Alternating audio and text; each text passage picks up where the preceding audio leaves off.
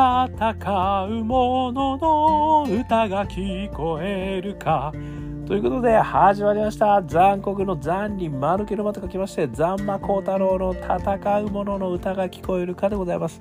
この番組はイノベーションを起こしたい人新しい価値を作りたい人そんな人たちのために送る番組でございます。私株式会社イノプロビゼーションの代表させていただいたり株式会社 NTT データのオープンイノベーションエヴァンジェリストをさせていただいたりしております。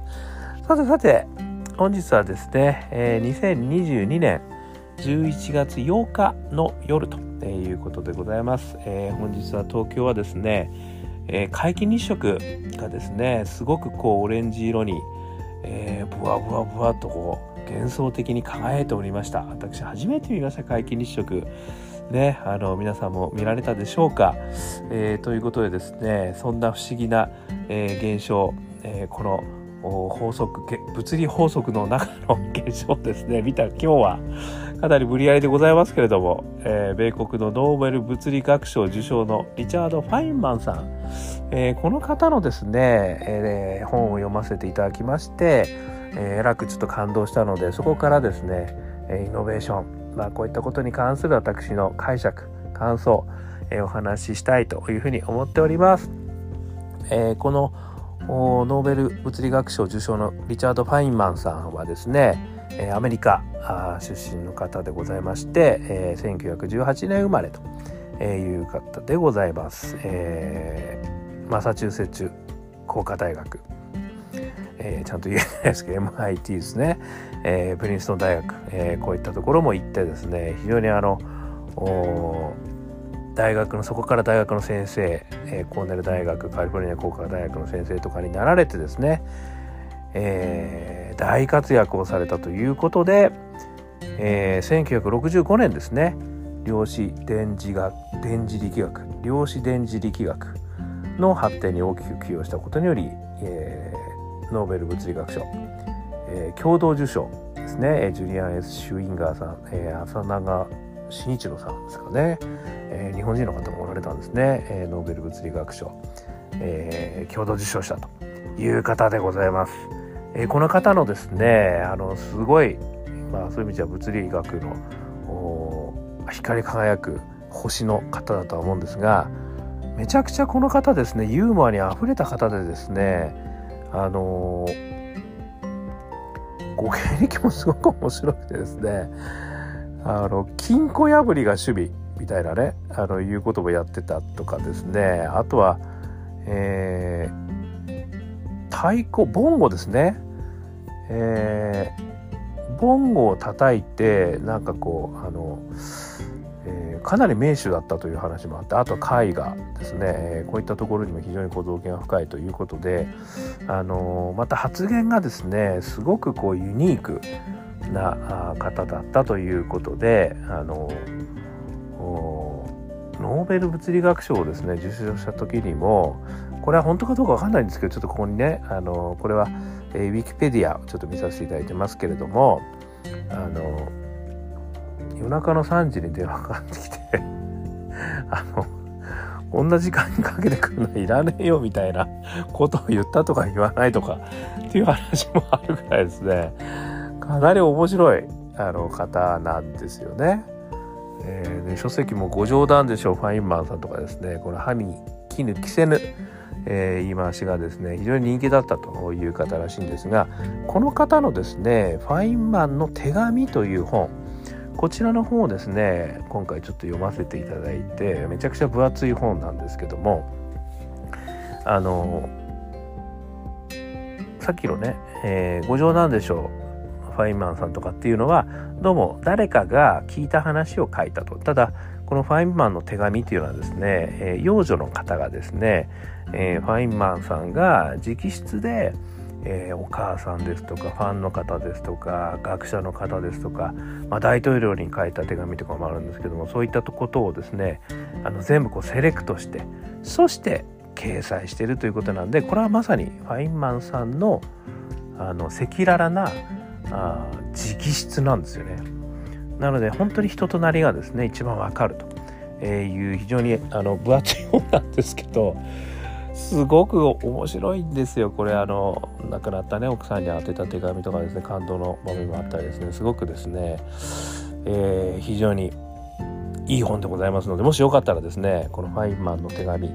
えー、ぜひ見ていただければなというふうに思うんですが、えー、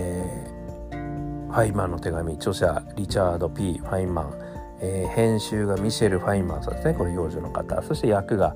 えー、渡来恵子さんですかね、えー、こちらがですね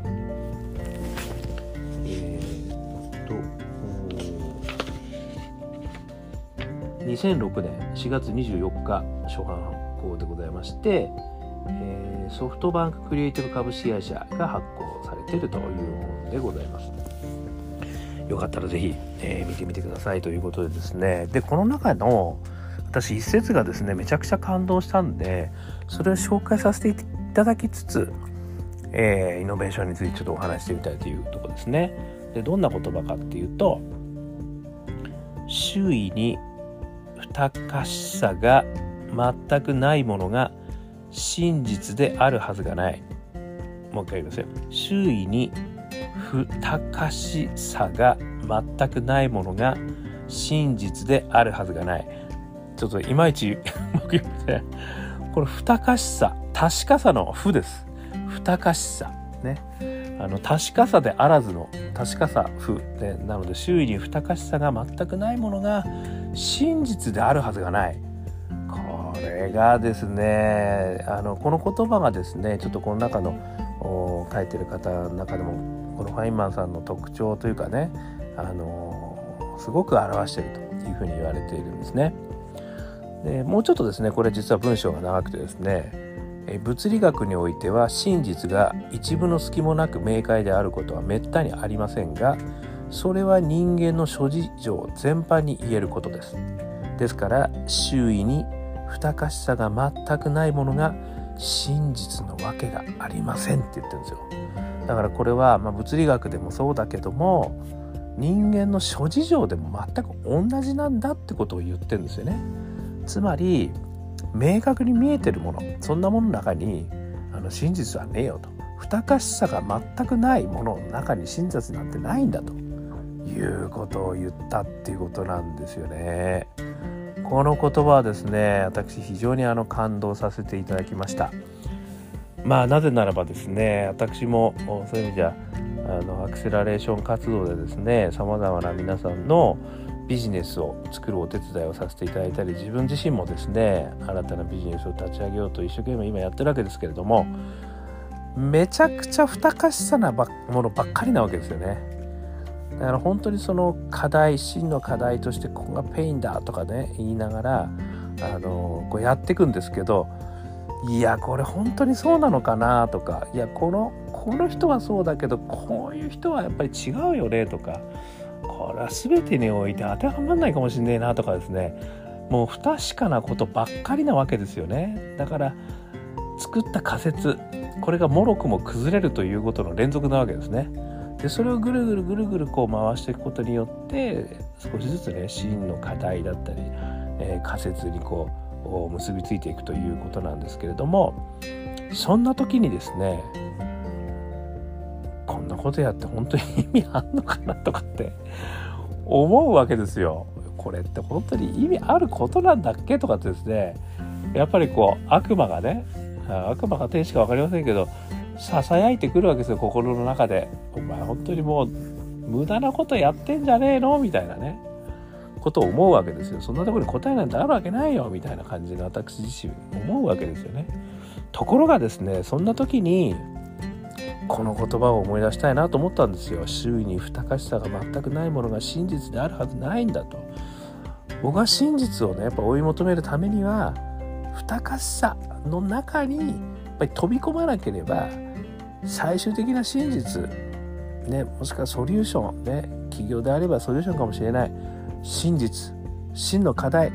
そういったものはたどり着けないんだぜっていうことをねこうファイマンさん言ってくれてるのかなっていうふうにちょっと思ったということでございますね。で私はですねこれちょっと分解すると3つねあのちょっと私なりに解釈したということでございます。1つ目がですねやっぱり真実を追求するぜというパッションですよね。先ほどお話しした通りこり真っ暗な暗闇なわけですよね。やっぱり新しいことを始めるっていうのもとにかく真っ暗なんですよ。で茨なんですよね。でそんなことできっこないよって言われる連続なわけですよね、うん、あのまだ全然形になってないとかね。あのビジネスモデルが見えないとかね。あのそういうこと言われるわけですよ。儲けると思えないとかね。そういうことをどんかどんか言われるわけですよね。でその時にですねもう折れちゃうわけですよね。いやですよね。みたいな。私はそう思ってますみたいな。感じで折れるんだけどでもその中にまだ真実にたどり着いてないからなんですよねそこはね。でもやっぱりその本当の真実にたどり着くと。いうところがですねまずは大事なわけですよね。やっぱり真の課題。そしてそれを解決する解決策ねこれ仮説検証をしながらいかないとですねやっぱりそこに到達できないと。いう意味でそう言われても真実を追求し続けるパッション。これが大事だよってことを言ってくれてるのかな一つ。で二つ目。不可しさの中を突き進むネガティブケイパビリティですね。これネガティブケイパビリティもね随分前にお話ししましたけどもジョン・キーツさんという詩人の方がですねあの言われてるというふうに伺ってますけれどもあのこれもそういう意味ではその物事を単純化して理解しすぎてはいけないと。物事は非常に複雑なものにあるからこのネガティブな中解決策が見えない混沌とした中でそれを良しとして受け入れる。そういったケーパビリティが必要だと。でそこから逃げて単純な正解っぽいものに飛びついてはいけないよってことをねこれあのネガティブケーパビリティっていうことでちょっと言われてるんですけどまさにこれはこの不可しさの中に突き進む時にそれをね負けるんじゃないよと。不可しさが全くないものその中を突き進むっていうことは耐え忍ばなきゃいけないんだと。どんどん不確かさってことが出てくるよってことをねあの、言ってそれに耐えなきゃいけない。つまりネガティブケーパビリティを持たなければいけないってことを言ってるのかなっていうのが2つ目。そして3つ目ですね。不確かさ不確かだからこそそこに真実とイノベーションがあるんだと。つまり逆転の発想でですねあの何ぼ考えてもわからないもう不確かなことばっかりでもう全然仮説からあの回答にソリューションに結びつかないっていう時にもしかしたらやっぱりここに真実あるんじゃないかって考えるのがイノベーターなんだということもね教えてくれてんのかなっていう気がするんですよね。つまりあの多数決においてですねもう99.999%の人ができないと言っていると。でも0.00001の人がこれはやばいと。俺はこれあったらもういくらでも払うぜっていうぐらいなものがある。これがですねやっぱりイノベーションの種と言われてるんですよね。だから多数決からイノベーションは生まれない。ね。ある特定の狭い分野においてそこがクレイジーなほどに支持してくれる人がいるそういったところから実はイノベーションが生まれる可能性あるとも言われるわけですね。ですのでこの不確かさ不確かな中を突き進んでいるからこそ誰もが不確かなんですよそこには。ね、簡単なその確かなものがあったらもうそれはもうみんなみんなやっちゃってるわけですよね。だからそれはもうイノベーションにはならないわけですね。でも不確かで不透明でみんながわからないこそそこにチャンスがあるわけですねだからそこに真実とイノベーションがあるかもしれないとピピンとくるっていうのがですねこれがイノベーターのアンテナなんじゃねえかなということを、えー、思いました。ね、ということでビジネスアクセラレーション、まあ、もしくはビジネスをね作ってる方、えー、不確かな中をですね進み進み続けているというふうに思いますけれどもそれを進むことによってですね必ず光が見えてくると、えー、いうことなんじゃないかなってことをこのファインマンさんねノーベル物理学賞ですからねこのファインマンさんが言ってるんですからやっぱり人間の諸事情全般もそうなんだと言ってくれてるわけです。なのでそこにね非常に勇気をいただいたと、えー、いうことですね。確かだからこそ見えない暗闇だからこそ真実の光真の課題がそこにあるのだということですね、えー、教えてくれてんじゃねえかなっていう私の勝手な解釈で、えー、ございました。ね。え新しい価値を作るそういうことでチャレンジしてる人たちには参考なんじゃないかなということで紹介させていただきました。ぜひぜひこのファインマンの手紙、えー、ちょっと分厚いですけれどもねあの読んでみたらすごくえー、ノーベル物理学賞のファインマンさんってこういう人だったんだあ感動するみたいなね、えー、いうとこも見ていただければというふうに思いました。ということで、アンカー .fm 毎日話してますんで、登録していただくと聞けますよ。あとは Facebook、LinkedIn、えー、発信してますんで、コメントいただいたらそこから返すこともできます。そして我がアカペラグループ、香港ラッキーズの中年ワンダーランド、元気が出る曲でございます。中年不思議国と検索していただくと、ストリーミングサイト出てきますよ。そして最後に、一人からでもイノベーションはできるぜという本をですね、えー、書いております、えー。オープンイノベーション21の秘密、電子書籍、えー、書籍、えー、ありますので、えー、よかったら見てみてください。そして12月31日にはですね、お昼から我が香港ラッキーズアカペラグループのワンマンライブもやりますので、よかったら Facebook 等でチェックしてみてください。ということで、今日も聴いていただきましてどうもありがとうございました。それでは皆様頑張りましょう。また明日